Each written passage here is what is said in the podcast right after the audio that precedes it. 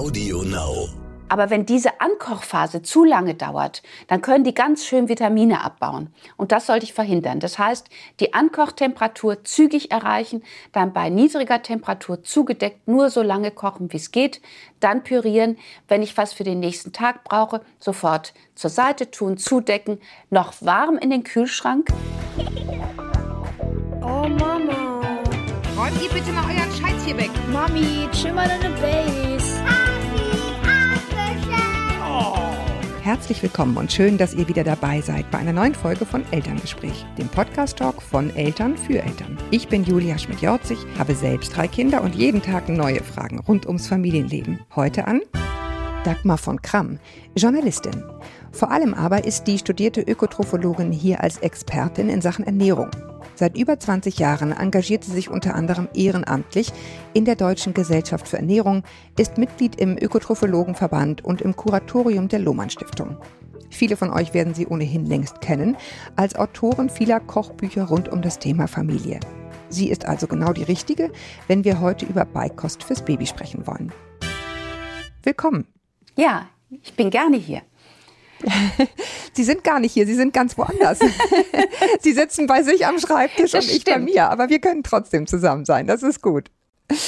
Frau von Kamm, wir sprechen heute über Beikost beim Baby und das Wort sagt schon, es gibt noch was anderes nebenbei. Wann ist denn eigentlich genau der Zeitpunkt, an dem man anfangen sollte, zuzufüttern mit Beikost? Das ist ja immer so die erste wichtige Frage. Also sollte ist vielleicht gar nicht das richtige Wort. Vielleicht ähm, ist es passender zu sagen, kann man kann ab Ende des vierten Monats und man sollte so gegen Ende des sechsten Monats damit beginnen. Für den etwas früheren Beginn, der auch mal ganz verpönt war, spricht heute, dass wenn man so langsam mit kleinen Portionen äh, verschiedener Lebensmittel anfängt, dass das die Wahrscheinlichkeit, das Risiko für Allergien etwas senkt. Der Körper des Kindes ist da besonders empfänglich, sich mit neuen Substanzen auseinanderzusetzen und wird ja quasi so ein bisschen geimpft, damit es später auch mit diesen ja fremden Substanzen, denn alles außer der Buttermilch ist ja fremd, zurechtkommt. Ähm, das ist aber wirklich eben kein Zwang und kein Muss. Es hängt auch ein bisschen vom Kind ab und von seiner Bereitschaft, den Mund für was anderes als die Brust aufzumachen. Und das ist tatsächlich von Kind zu Kind sehr unterschiedlich. Ja, vielleicht, wenn ich sage spätestens, dann hat es damit zu tun, dass dann Substanzen gegen Ende des ersten Halbjahres doch etwas knapp werden. Der Eisenvorrat des Babys ist dann zum Beispiel ziemlich erschöpft und Buttermilch ist nun mal relativ arm an Eisen. Und äh, das ist ein Grund, weshalb man mit der Beikost beginnen sollte. Ähm, auch jetzt die Verdauungsfähigkeit ist gewachsen. Der Magen braucht auch ein bisschen Ballaststoffe. Die entstehende Darmmikrobiota braucht sozusagen Futter. Und ja, von der Entwicklungsgeschichte ist es so, dass dann tatsächlich auch das Baby so weit ist, dass es für andere ergänzende Nahrung bereit ist. Sie haben eben schon, das ist äh, also dankenswerterweise direkt zu meiner zweiten Frage übergeleitet und Sie schon halb beantwortet, nämlich was brauchen Babys in dieser Phase eigentlich? Sie haben gerade gesagt, Eisen wird ein bisschen knapp, also Eisen. Eisen. Ballaststoffe haben Sie gesagt. Ja. Auch die Funktion für die, für die Darmkultur. Was noch? Ja, also das sind eigentlich schon die entscheidenden Dinge. Man kann natürlich auch sagen, so ein bisschen Zink. Das ist meistens auch in den Lebensmitteln enthalten, die eisenreich sind. Und das ist in Muttermilch jetzt auch nicht so reichlich vorhanden. Und jetzt darüber hinaus ist es einfach so, dass natürlich der Energiebedarf wächst. Und das ist ja völlig klar, dass Muttermilch nicht so eine Energiedichte haben kann wie Beikost, die ja einfach fester ist und die eben mehr Kalorien pro Löffel sozusagen hat. Und ähm, mit Muttermilch allein den Energiebedarf zu decken, das geht ganz schwer und das ist deswegen auch schwer möglich. Wobei man sagen muss, bis dahin ist Muttermilch eine Wunderwaffe. Unglaublich, wenn man sich damit mal wirklich intensiv befasst, was sie alles kann. Aber irgendwann ist der Energiebedarf eben einfach gewachsen. Ne? Das ist der Punkt, von dem Sie jetzt hier reden. Und dann werden noch andere Dinge ja, virulent genau. und, und, relevant. Genau. Mhm. Gut, Vitamine und sowas? Vitamine sind eigentlich ganz gut in Muttermilch vorhanden. Vielleicht könnte man sagen, in frischer Kost ist sicherlich noch etwas mehr Vitamin C. Der Vitamingehalt, gerade am wasserlöslichen Vitamin der Muttermilch, hängt auch sehr vom Versorgungsgrad der Mutter ab. Also wenn die sich toll ernährt, dann sieht es auch ganz gut aus. Wenn die sich schlecht ernährt, naja, dann sieht es nicht so toll aus. Also das muss man auch mhm. immer noch im Hinterkopf haben. Ja, das finde ich ganz interessant, weil damit beginnt ja sowieso Muttersein, äh, finde ich immer ganz entscheidend, dass man für sich selber sorgt. Ja. Und das ist beim Essen dann eben auch ganz entscheidend. Ne? Und das wiederum spricht auch für die Beikost, weil ich plädiere ja dafür, dass die Mutter für sich und ihr Baby kocht und nicht dem Baby ja äh, entweder Gläschen oder irgendwie was extra kocht, sondern so kocht, dass sie das auch essen kann. Das ist durchaus möglich, wenn sie das Salzen für danach für sich praktisch reserviert, dann kann sie das so machen. Und das wäre für mich das Ideale, denn für sich und für das Baby extra zu kochen, das ist für die meisten doch ein bisschen zu viel. Ja, aber was sind denn, da haben Sie schon gesagt, das Salz dann bitte weglassen. Ähm, fangen wir jetzt mal bei den Vitaminen an. Wie, wie bereite ich das denn am besten zu, damit die dann auch wirklich da noch drin sind? Also so gefühlt von diesem Zerkochen und Zermatschen habe ich immer das Gefühl, rein haptisch sind die Dinger tot. Also da ist sicherlich noch mehr drin, weil Sie müssen bedenken, die Säuglingskost wird ja auch gekocht und wird dann sterilisiert, um haltbar zu sein.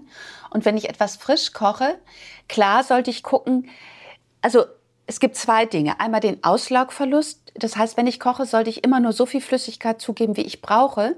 Denn in dem Moment, wo ich Flüssigkeit abgieße, wenn ich zum Beispiel Kartoffeln im Wasser koche, geschälte Kartoffeln im Wasser, in viel Wasser und ich gieße das ab, dann schwimmt mit diesem Wasser auch das Vitamin C davon. Also das wäre ein bisschen kontraproduktiv. Das heißt, ich sollte immer in wenig Flüssigkeit garen oder dämpfen. Das ist die Alternative. Der zweite Punkt ist der Vitaminverlust durch Licht, durch Hitze, durch Sauerstoff.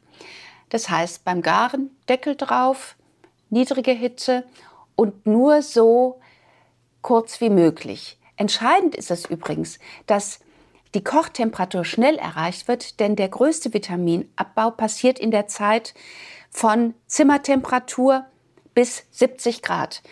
Denn die mhm. Enzyme, die Vitamine abbauen, die sind vor allen Dingen aktiv bei 30 Grad, 40 Grad, 50 Grad. Bis sie mit 70 Grad, das, da äh, wird das Eiweiß denaturiert, bei 70 Grad sind die inaktiv.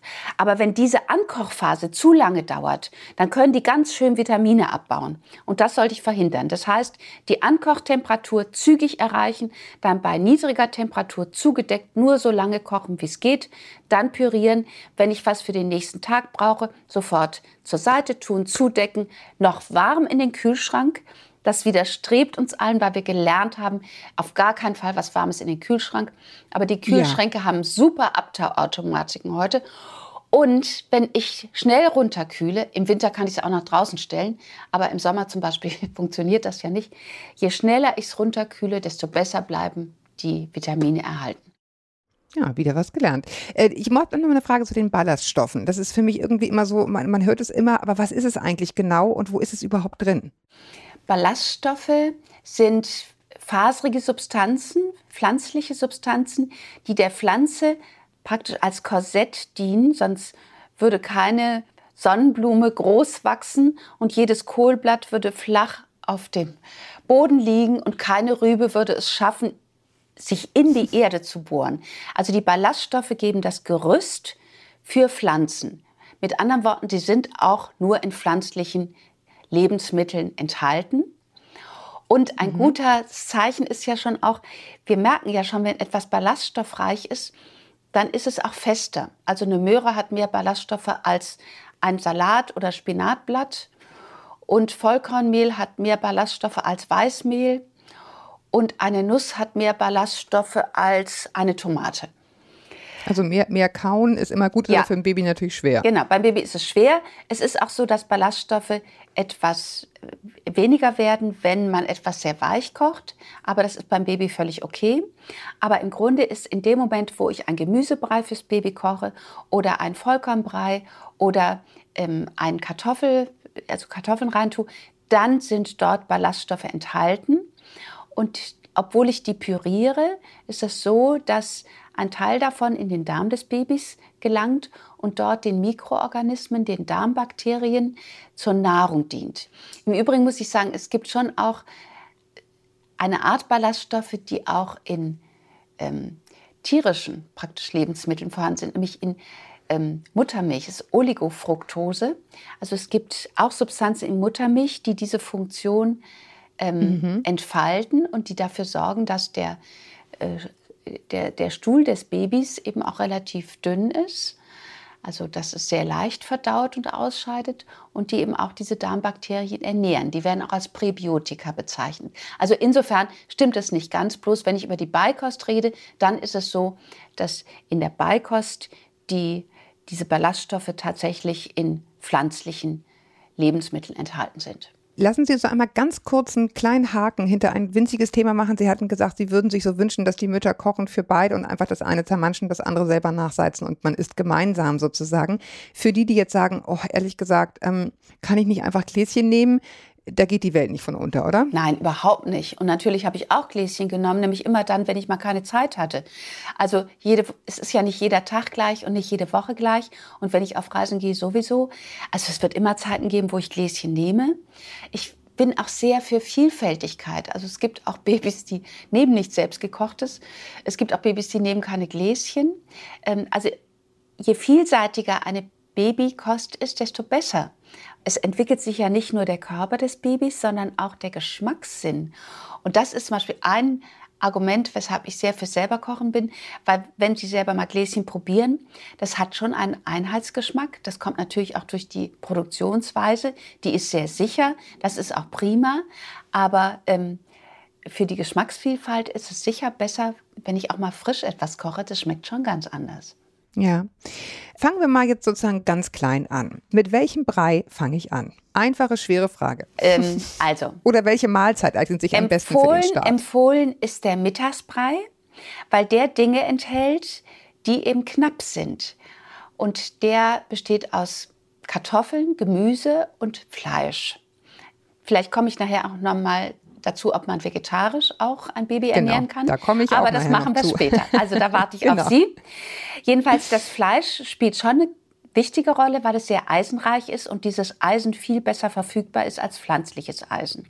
Alternativ sollte man auch immer ein bisschen Fisch geben, am besten Lachs, natürlich kein Räucherlachs, der ist viel zu salzig, sondern frischen Lachs, weil der enthält nicht nur Omega-3-Fettsäuren, sondern eben auch Eiweiß, Jod und die Omega-3-Fettsäuren sind eben doch relativ wichtig und es hat sich gezeigt, dass Babys, die relativ früh ein bisschen Fisch bekommen haben, auch weniger Allergien bekommen. Also auch hier ist Vielfalt angesagt. Mhm.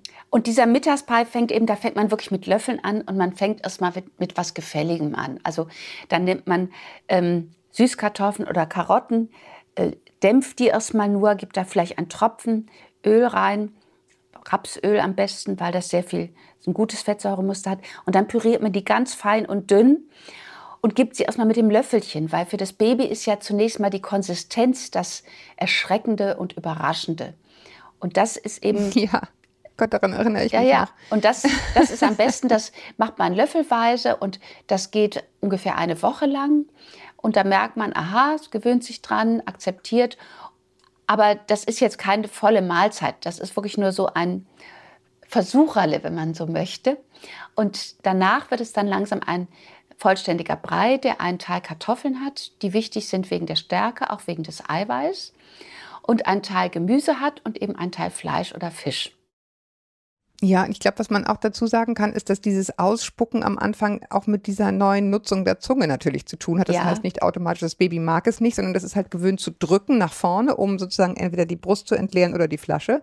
Am und damit ja. drückt es auch erstmal das Essen wieder raus. Ne? Ja, und deswegen sind diese Erstlingslöffel sind ja auch sehr flach. Also am Anfang lutscht das Baby ja fast diese Beikost vom Löffel.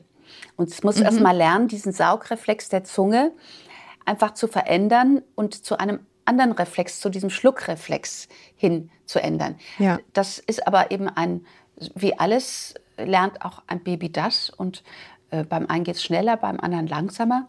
Aber keine ja. Verzweiflung, wenn es am Anfang eben ja, erstmal ein bisschen komplizierter ist. Ich erinnere mich apropos Verzweiflung immer rührend an diese, an diese Verzweiflung von den Babys, weil es ja einfach nicht so schnell satt macht. Ja. Also die sind gewohnt, die trinken und dann ist, sind sie pappsatt und ähm, mit diesem Löffel dauert es einfach lang. Und ich erinnere mich immer an sehr wütendes Wein, dass das nicht schnell genug geht. Ja, es ist vielleicht auch ganz gut, ähm, ich fand es immer ganz gut, nicht das ganz hungrige Kind mit dem Löffel zu konfrontieren, Ja. sondern bei der halben Mahlzeit damit anzufangen. Dann ist der Heißhunger weg, aber das Baby ist noch nicht satt. Ah, Und wenn man dann Mhm. mal so ein paar Löffel dazwischen mogelt, dann kann das die Akzeptanz so erhöhen. Aber wie gesagt, das muss jede Mutter so ein bisschen selber ausprobieren. Die Babys sind unterschiedlich. Wenn Sie jetzt gesagt haben, verschiedene Gemüse, Kartoffeln hatten wir jetzt ein bisschen als Sattmacher. Ähm, äh, welche Gemüse eignen sich denn besonders und welche bitte auch nicht? Also der Klassiker sind die Karotten. Die Karotten können einen Nachteil haben.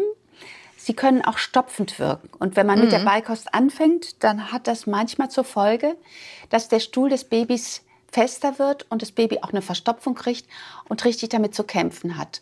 Und das sollte natürlich nicht sein. Und in dem Fall ist die Pastinake besser geeignet, weil die enthält Inulin. Inulin ist auch so ein Präbiotikum, ein Ballaststoff, der erst im Enddarm von den Darmbakterien verstoffwechselt wird und dadurch so ein bisschen laxierend, abführend wirkt. Und deswegen ist es für den ersten Brei ganz gut geeignet. Man kann es auch ganz gut mischen. Ähm, es sind natürlich lieblichere Gemüse erstmal besser. Also Natürlich die Süßkartoffel ist der Klassiker, Kürbis, also Wurzelgemüse insgesamt ist sehr gefällig. Und ja, mit Blattgemüse muss man am Anfang so ein bisschen vorsichtig sein im ersten halben Jahr, weil das sehr hohe Nitratgehalte hat, also Spinat, allerdings auch Kohlrabi zum Beispiel.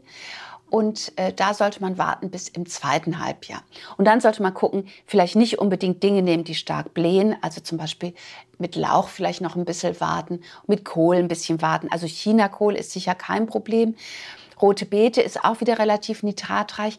Aber eben, wie gesagt, wenn man damit abwechselt und nicht einseitig ist, dann ist das kein Malheur. Also vor allen Dingen dann im Laufe des zweiten Halbjahres. Im ersten Halbjahr sollte man dann noch ein bisschen vorsichtiger sein. Fenchel ist auch Fenchelgemüse, ist aber auch wieder etwas nitratreicher, wird aber sehr gut vertragen. Also ich denke, Karotten ist bewährt, Pastinaken sind bewährt, Mischungen daraus sind prima. Und dann kommen in zweiter Linie eben sowas wie rote Beete oder Chinakohl oder Fenchel oder Kürbis. Ähm, Also Kürbis oder Zucchini sind natürlich sehr mild, enthalten auch nicht so viele tolle Nährstoffe, aber tun auch nicht weh. Also deswegen ist das auch ganz praktisch. Paprika, gerade, ja, Paprika kann ein bisschen reizen, hat extrem viel ähm, Vitamin C ähm, und ist deswegen vielleicht für einen vegetarischen Brei ganz gut geeignet. Ich merke, das eigentliche Malheur ist, dass wir dieses äh, Interview gegen Mittag führen und alles, was Sie sagen, hinterlässt bei mir so Gedankenblasen, wo ich äh, wahnsinnigen Hunger kriege, wenn wir jetzt miteinander reden. Ähm, Wir haben jetzt sozusagen über den Mittagsbrei gesprochen. Ähm, dann kommt ja irgendwann auch der Abendbrei und da sind wir schon bei der absolut äh, die geisterscheidenden Frage, welches Getreide Ja, und welches Obst. Also, der Abendbrei, ähm, der sollte, ja, man kann Dinkel nehmen, man kann Weizen nehmen, man kann Hirse nehmen. Also auch da würde ich sagen, erstmal keine Mischgetreide nehmen. Haferflocken ist der Klassiker und der ist nach wie vor bewährt. Also Haferflocken hat sehr viel Eisen, sehr viel Zink, Ballaststoffe. Also das ist eigentlich wunderbar. Aber man Auch kann als Erwachsener. ja, also das ist definitiv der Klassiker. Aber man kann zum Beispiel auch äh, Dinkelgrieß nehmen, das mögen Kinder besonders gern. Und ich meine, es gibt ja in der Regel diese Getreideflocken äh, für Säuglinge und das sollte man im ersten Jahr doch vorwiegend verwenden. Also Ende des ersten Jahres kann man ganz normale Haferflocken nehmen. Aber für Babys würde ich am Anfang tatsächlich diese Säuglingsflocken nehmen, weil die besonders streng kontrolliert sind und man da sicher sein kann, dass das gut geht. Außerdem sind sie ganz praktisch, weil sie in der Regel instant sind. Das heißt, ich muss sie gar nicht lange kochen, sondern sie sind schnell fertig. Und ähm, ich bin auch jetzt, also viele haben Angst vor Weizen, das finde ich auch übertrieben. Weizen ist nicht böse. Weißmehl ist nicht so toll und eine Einseitigkeit ist nicht so toll. Aber wenn man jetzt in denselben Mengen Dinkel nimmt, wie man früher Weizen genommen hat, das macht die Sache jetzt auch nicht viel besser, weil das kann genauso gut irgendwann Unverträglichkeiten ergeben. Also ich bin für eine Mischung, für eine Abwechslung. Hirseflocken sind ganz toll, weil die noch ein bisschen mehr Eisen haben als ähm, als Haferflocken. Reisflocken ist auch nichts gegen einzuwenden. Die sind aber nicht ganz so mineralstoffreich wie die anderen Getreide. Dafür ist ihr allergenes Potenzial sehr niedrig. Also sie sind auch glutenfrei. Aber für gesunde Babys ist Gluten überhaupt kein Problem. Und deswegen würde ich mich da jetzt auch nicht verrückt machen. Und was vielleicht auch noch wichtig ist, wenn ich im, ab dem sechsten Monat diesen Milchbrei zubereite, kann ich Vollmilch nehmen. Ich habe immer mehr Mütter, die verdünnen das. Das muss man früher, sollte man das machen. Aber ab dem sechsten Monat kann ein Baby 200 Milliliter Milch am Tag vertragen. Und mehr sollte es auch nicht sein. Und diese Milch ist in diesem Abendbrei.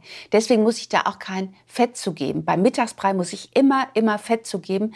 Sonst ist der Energiegehalt zu niedrig und es fehlen diese wichtigen Fettsäuren, die das Baby für seine neu gebauten Zellwände braucht. Und deswegen sind, und noch für viele andere Sachen auch, also beim Abendbrei nehme ich Vollmilch, ich nehme Getreideflocken und ich nehme wirklich nur ein oder zwei Teelöffel Fruchtsaft.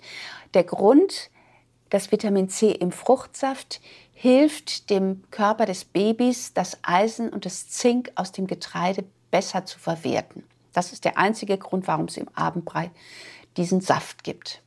Da habe ich gleich noch eine Frage, weil Sie das gerade eben schon ansprachen mit dem Öl im Mittagsbrei. Äh, stimmt das weiterhin, dass es eben auch Fette braucht, um die Vitamine sozusagen aufnehmen das, zu können? Das gilt fürs Beta-Carotin sicher. Natürlich wird im Mittagsbrei, wenn ich da Fisch oder Fleisch rein tue, genug Fett sein für diese Vitamine und es gilt wirklich nur für die fettlöslichen Vitamine. Das ist Beta-Carotin, also Provitamin A. Vitamin D nehmen wir sowieso wenig über die Nahrung auf und das ist noch Vitamin E und Vitamin K. Aber vor allen Dingen geht es um Beta-Carotin und das, oder auch das Lycopin. Also es werden viele Substanzen besser aufgenommen. Aber es ist auch einfach so, das Baby braucht noch, anders als wir, viel mehr Kalorien pro Löffel, wenn man so will, weil es wächst sehr schnell und es hat noch einen kleinen Magen. Das heißt, es braucht relativ viel Energie in seiner Nahrung. Und schon allein deswegen muss man diesen Mittagsbrei mit dem Öl anreichern, damit das Baby auch auf seine Kosten kommt. Vitamin D haben Sie gerade selber angesprochen, muss man zugeben, ja, richtig? Ja, also das ist richtig, das zuzugeben, weil Vitamin D wird ja in der Haut gebildet unter Sonneneinstrahlung und das ist sehr nach Hautfarbe des Babys und nach Jahreszeit sehr unterschiedlich und nach Lebensstil. Und deswegen wird das, weil es für die Knochenentwicklung so wichtig ist, wird es eben als ähm, vom, vom Kinderarzt verschrieben und das würde ich unbedingt empfehlen, das auch zu nehmen. Also das ist wichtig. Ich habe immer so ein bisschen Panik gehabt mit diesen Tabletten, ehrlich gesagt. Dann sagten die, ja, das machen sie einfach in die, in die sozusagen in die, in die Wange und dann löst sich das auf. Aber ich hatte so eine Panik vor Verschlucken, es gibt es auch als Öl, ne? Das geht ganz gut. Man kann das auch auf dem Löffel Brei äh, zerdrücken oder so. Aber eigentlich ist das kein Problem. Okay. Gut, Milch haben Sie schon gesagt. Ich habe das Gefühl, Sie haben hier schon mein ganzes Konzept gelesen. Es ist wunderbar. Sie arbeiten das alles artig ab. Sie haben schon einmal ganz kurz angesprochen, die Gewürze. Ja. Salz nein, was ja. Also, ähm, im Prinzip kann das Baby alles essen, was die Mutter isst, denn man muss sich ja vorstellen, das Baby hat auch schon im Mutterleib mitgegessen, wenn man so will. Und auch das Fruchtwasser also mir hat mal ein sehr berühmter Gynäkologe gesagt, also beim Kaiserschnitt riecht er, ob die Frau vorher sehr viel Curry gegessen hat oder sehr viel Knoblauch. Das habe ich mir nie klar gemacht. Aber natürlich ist es etwas, was ich, oh was ich mitteilt. Ich weiß nicht, ob ich das wissen wollte. Doch, aber, aber ich finde, es macht so anschaulich. Unser Baby trinkt schon Fruchtwasser. Es nimmt teil an dem, was wir essen. Und wenn wir jemand, wenn, wenn es zu Hause bei uns viele Gewürze gibt, ähm, viele exotische Gewürze, dann kann man das auch in die Babykost geben, aber wirklich nur in kleinem Maße und vor allen Dingen natürlich noch nicht so scharfe Gewürze. Ich habe selber gemerkt, als wir, als unsere Kinder klein waren, dass wir anders kochen, als wir heute kochen, weil man passt sich normalerweise an. Man nimmt ein bisschen mehr Kräuter, was eine gute Idee ist, weil Kräuter eine sehr hohe Dichte an gerade an Vitamin und an Mineralstoffen wie Eisen und Zink haben und Magnesium. Und die tun schon gut, aber auch Gewürze haben zum Teil ja verdauungsfördernde Eigenschaften. Also eine Prise gemahlener Kümmel, eine Prise gemahlener Fenchel, natürlich ist das toll. Bei Gewürzen muss ich aber dann sagen, die würde ich halt mitkochen, weil man, wir wissen nicht, mhm. wie lange die da schon stehen, wie verkeimt die sind. Also das muss man nicht hinterher dran geben, sondern das würde ich dann mitkochen. Aber wie gesagt, mhm. am Anfang ist das noch nicht nötig. Da würde ich sagen, das Baby soll, soll schmecken, wie eine Karotte schmeckt, wie Fenchel schmeckt, wie Pastinake schmeckt. Und später kann man das dann variieren und jenseits des ersten Halbjahres, da kann man da wirklich ein bisschen großzügiger sein. Aber eben mit Schärfe und zu viel Säure aufpassen. Jetzt lassen Sie uns doch einmal, Sie hatten das vorhin schon angeteasert, jetzt kommen wir dazu, ähm, wenn ich selber Vegetarierin oder gar Veganerin bin und mir das einfach widerstrebt, sozusagen dem Kind da immer irgendwie ein halbes Kälbchen reinzuschnetzeln, ähm, was, was dann? Also erstens braucht das Baby ja nur Spuren davon. Also das ist nicht ein halbes, sondern das ist ein Stückchen. Ja, ja, klar. also das ist ganz wenig und ein bis zweimal die Woche reicht. Aber es ist im Prinzip kein Problem, einen Säugling vegetarisch zu ernähren. Wenn man auf eine gute Zusammenstellung der zum Beispiel von Gemüse auch äh, achtet, also es gibt Gemüse, was sehr eisenreich ist. Das ist zum Beispiel ähm, Grünkohl. Da muss man natürlich ein bisschen mit Blähen aufpassen. Hülsenfrüchte sind per se eisenreich. Es sind auch Kräuter, es ist auch zum Beispiel Brokkoli, es ist auch Wirsing. Also das sind Gemüsesorten, die wirklich sehr viel von diesen ähm, Mineralstoffen enthalten. Man muss gleichzeitig zusätzlich, also statt, statt eben Fleisch oder Fisch, sollte man etwas noch Vollkorngetreide zu diesem Gemüsekartoffelbrei geben. Denn in diesem Vollkorngetreide sind ja alle diese Substanzen auch enthalten und auch Eiweiß. Und mhm. ähm, ab einem bestimmten, also ich würde dann auch jenseits des sechsten Monats kann man auch so kleine Mengen, zum Beispiel Tahin oder Mandelmus dazugeben, ähm, weil die ja auch sehr viel Eiweiß enthalten und sehr viel Mineralstoffe und die können dann eben auch ähm, das Fleisch oder den Fisch ersetzen. Ich glaube, Aber Vitamin B? Vitamin B ist kein Problem bei einer vegetarischen Ernährung, weil zum Beispiel ist es in Milch enthalten. Und wenn ich meinen Abendbrei mit Milch habe, dann ist es eigentlich kein Problem. Mhm. Nur bei einer veganen. Nur bei der veganen. Ja und, haarig, ne? und ein Baby vegan zu ernähren, sehe ich sehr kritisch. Das, da muss ich auch sagen, ehrlich, puh, Davor wollen wir warnen, muss ich jetzt, oder? Ja, also, ja da würde ich sagen, vorwarnen. Ja. Also das das ist eine extreme Kost, die sehr viel Risiken mit sich bringt. Und da frage ich mich, rechtfertigt es diese Risiken? Und auch wenn ich als vegane Mutter stille, muss ich ja meinen Vitamin B12-Spiegel extrem gut überwachen, denn sonst hat meine Milch auch kein Vitamin B12 mehr. Und dann kriegt mein mein Baby schon durch die Muttermilch einfach zu wenig. Genau. Also, also um das nochmal klar zu sagen, das ist, das, das kann eine sehr gesunde Ernährung sein und als Erwachsener kann man sich dafür selbstredend entscheiden, wenn man das sehr überwacht, was man da sozusagen an, an Vitaminspiegeln und so hat. Fürs Baby sagen wir Vorsicht. Ja, also da würde ich einfach sagen, das ist, das ist eine Zeit, in der das Kind extrem viel Nährstoffe braucht.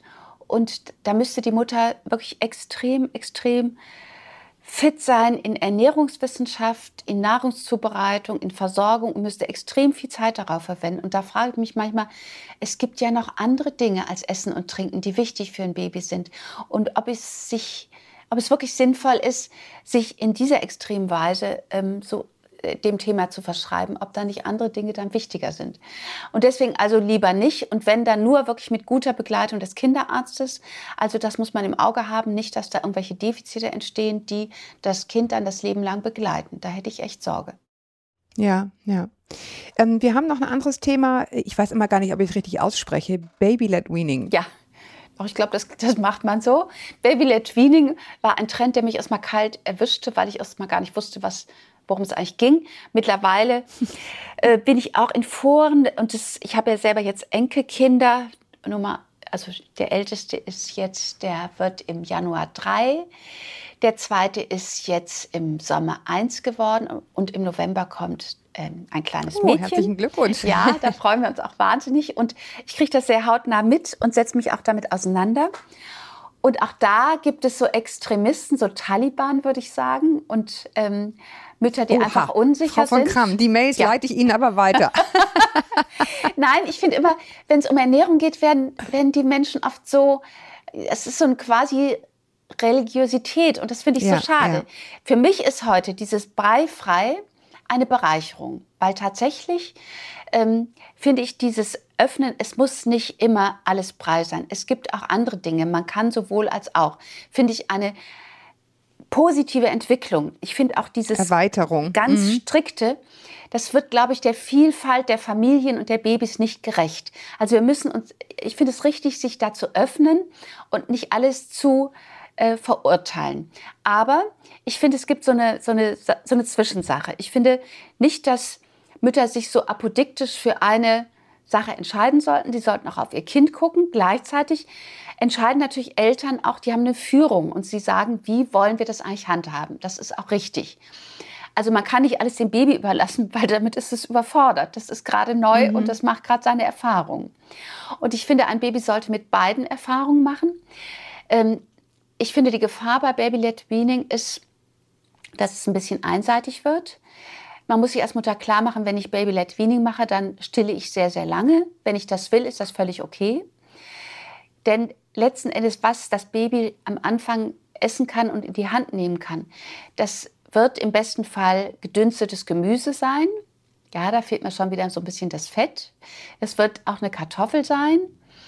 Ähm, bei Gebäck oder Brot wird es schon ein bisschen schwierig, weil Brot ist meist sehr salzig. Das wäre mir dann zu viel, also backe ich was extra.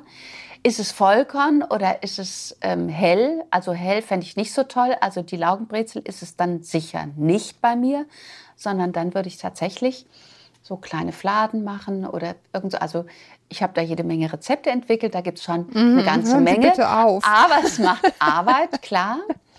Ähm, ja, und ja. auf keinen Fall ist es das Fischstäbchen und der Chicken Wing und was da noch so rumfliegt. Und es ist vor allen Dingen nicht nur Nudeln. Also klar, Getreide wird dann oft in Form von nackten Nudeln gegeben. Das läuft auch gut. Es können auch mal natürlich kleine Fleischbällchen sein, Gemüsebällchen sein, aber auch da, wenn ich Fertigprodukte nehme, habe ich jede Menge Schrott drin und das muss ich mir klar machen. Der Punkt ist, dieses Babys und Obst kann ich nur weiches Obst nehmen, das finde ich gut, sollte das Kind lernen. Ich finde Kartoffeln toll, ich finde gedämpftes Gemüse, also da lohnt sich so ein kleiner Dämpfer, wo ich meine Brokkoliröschen, meine Karotten, meine Süßkartoffeln ein bisschen vordämpfe, weil schon ähm, Schon Äpfel sind schwierig, weil da kann unter Umständen oh ja. ein größeres Stück abbrechen und dann gibt es Verschlucken und das ist wirklich ein bisschen gefährlich. Also auch rohe Karotten sind noch nicht für Baby-led Weaning geeignet. Um Gottes Willen. Äh, ich ich habe übrigens, merke ich, total verpennt, äh, dass wir mal anfangen sagen, was es überhaupt ist. Das ist sozusagen äh, die, ähm, die Überzeugung oder die, die Herangehensweise, dass die Babys sich das einfach selber nehmen, was ja. sie mögen und, und man legt es sozusagen hin als so eine Art Mini-Buffet und die nehmen sich das dann. Genau, und es sagt eigentlich, das Baby stillt sich selber ab, weil die natürliche Ernährung ist die Muttermilch und erst wenn das Baby so weit ist, dass es selbst sitzen kann, selbst Lebensmittel in der Hand halten kann und zum Mund führen kann und neugierig darauf wird, erst dann ist der Zeitpunkt gekommen, abzustillen. Aber ich ja. denke, auch in Naturvölkern war das immer ist es heute auch noch so, dass Mütter zum Teil Nahrung vorkauen und dem Kind geben, also dass dieser Übergang fließend ist. Und deswegen ja. denke ich einfach, ähm, es muss beides möglich sein. Es, es darf auch einen Abendbrei geben, denn bevor ein, also nicht jede Mutter kann und will ein ganzes Jahr stillen. Und auch das, finde ich, muss respektiert werden. Und deswegen ist sie keine schlechte Mutter. Und ähm, irgendwann, wenn das Baby Zähne hat, ist es eigentlich auch bereit zu kauen. Und dann kann man eben wirklich auch, aber bevor es dann die Menge, die eine Mahlzeit erfordert, aus eigener Kraft sich greift und isst, das dauert bis zum Ende des, des ersten Lebensjahres. Also das schafft es vorher nicht. Und da dann so lange zu stillen, das ist nicht jedermanns Sache. Und da denke ich, dann ist tatsächlich auch mal ein Brei dran. Und auch später wird das Kleinkind ja auch gerne mal sein Grießbrei löffeln oder sein, sein Frühstücksmüsli löffeln. Selbst wir Erwachsenen löffeln ja zwischendurch gerne unser Müsli, unseren Milchreis, unsere Suppe. Das finden wir ja zwischendurch auch ganz toll. Also ein Löffel ist ja nichts Böses. Ja, ich finde auch. Ich muss jetzt auch dieses Interview sofort abbrechen, mir sofort was zu essen machen. Das war gefährlich, die Zeit war gefährlich. Ja, aber wirklich, die Zeit ist sehr gemein. Also ich danke Ihnen sehr, Frau von Kramm. Das war, das war ein, ein toller Parforce-Ritt durch alles, was man wissen muss. Und ähm, ich bin immer ganz dankbar, wenn ich so Interviewpartner habe, die einfach alles wissen und ich muss nur doof fragen. Und, und dann kommt die, ah, kommt die Expertise ich, von ganz allein. Vielleicht, was ich am Ende noch sagen möchte, ist, ja, wenn man zum Beispiel mit, dem, mit der Milch das noch nicht so früh geben möchte und vorher schon Beikost. Also natürlich ja. kann man auch die Reihenfolge der Breie ändern, weil der dritte Brei, den es nachmittags gibt, das ist der Obst-Getreidebrei, der wird nur mit Wasser gekocht und da ist Obst und Getreide 50-50 beteiligt. Da muss auch noch Butter oder Öl dazu, damit der Kaloriengehalt stimmt und der Fettgehalt stimmt. Und den kann ich natürlich auch vorziehen. Und am Ja. Ende, das sagen ja auch viele, was, was wenn das mit dem Stillen weniger wird, ja, was gibt's denn dann morgens oder so? Das ist oft auch Ende des ersten Lebensjahres die große Frage. Und da kann es dann eben auch so ein Obst-Getreidebrei als Müsli geben. Da würde ich dann eben noch nicht Joghurt oder Milch zu geben, sondern da würde ich tatsächlich das mit Wasser machen oder mit, mit Obstsaft machen und einfach mit so einem kleinen Müsli starten, vielleicht noch ein paar, Breit, paar Reiterchen Brot, was ich auch frühstücke. Und dann ist irgendwann das Frühstück im Übergang zur Kleinkindzeit auch abgedeckt. Ja, eine Sache fällt mir noch ein. Honig, nein. Honig, Ne, das, nein, ähm, leider, aber so ist es, weil da einfach die Spuren des Botulismus noch überleben können. Und das ist für das Verdauungssystem des Babys im ersten Lebensjahr noch nicht zu bewältigen. Jenseits des ersten Jahres ist es kein Problem mehr, so wie für uns Erwachsene auch nicht. Also der Honig ist nicht böse, sondern das Baby ist noch nicht reif dafür. Was haben wir noch, was absolut nicht ist? Nicht, dass wir jetzt hier irgendwas ganz Entscheidendes vergessen. Rohmilchkäse oder sowas? Also Rohmilch ist sehr umstritten, da aber die Sachen alle erhitzt Leider. werden. Ja, weil es, wir wissen ja heute auch, dass wahrscheinlich diese Allergie, die niedrige Allergien, die Bauernkinder in Bayern hatten, in einer großen Studie von Frau Mutius, Frau von Mutius, äh, dass das wahrscheinlich darauf zurückzuführen war, dass diese Bauernkinder Rohmilch bekamen. Aber das ist etwas, was wir nicht nachmachen können, denn wir Okay. haben Erfahrung mit EHEC gemacht und wie fatal das sein kann. Und deswegen kann man das eigentlich nicht empfehlen. Ähm, Rohmilch, Käse, ja, Mai, also Ende des ersten Lebensjahres äh, hätte ich damit jetzt nicht mehr so extreme Probleme. Aber ich würde fairerweise sagen, warten Sie die Kleinkindzeit ab. Essen hat's überhaupt, hat Käse noch nichts zu suchen, weil er eh noch zu salzig ist. Also das hat noch ein bisschen Zeit. Und die Milch, die ich im Milchbrei habe, die koche ich einmal auf. Also da ist es auch kein Thema. Okay, ich glaube, jetzt haben wir es, oder? Jetzt haben wir es, glaube Jetzt, ich. äh, Ja. jetzt haben wir es. Ich, ich, ich danke Ihnen sehr für die Zeit. Ich danke Ihnen, dass Sie äh, Ihr profundes Wissen mit uns geteilt haben. Gerne. Und ähm, ja, wünsche Ihnen im Süden, Sie haben sich mit äh, Jamai mindestens spätestens verraten, ähm, noch eine gute Zeit. Äh, danke Ihnen also für die Zeit, die Sie sich heute für uns genommen haben. Ja, gern Und geschehen. ich danke euch da draußen auch, dass ihr euch die Zeit genommen habt, uns zuzuhören und hoffentlich fleißigartig mitgeschrieben. Apropos Schreiben. Ihr wisst, ihr dürft mir gerne schreiben an podcast.eltern.de. Ihr, die es alle zahlreich tut, wisst, ich lese es persönlich, ich antworte auch persönlich und so schnell ich kann. Und freue mich über Sternchen auf iTunes oder wo immer ihr uns bewerten möget, ähm, bewerten mögt. Und ähm, ja, abonniert uns, damit ihr keine Folge verpasst. Und bis wir uns wieder hören, haltet den Kopf über Wasser. Ahoi aus Hamburg.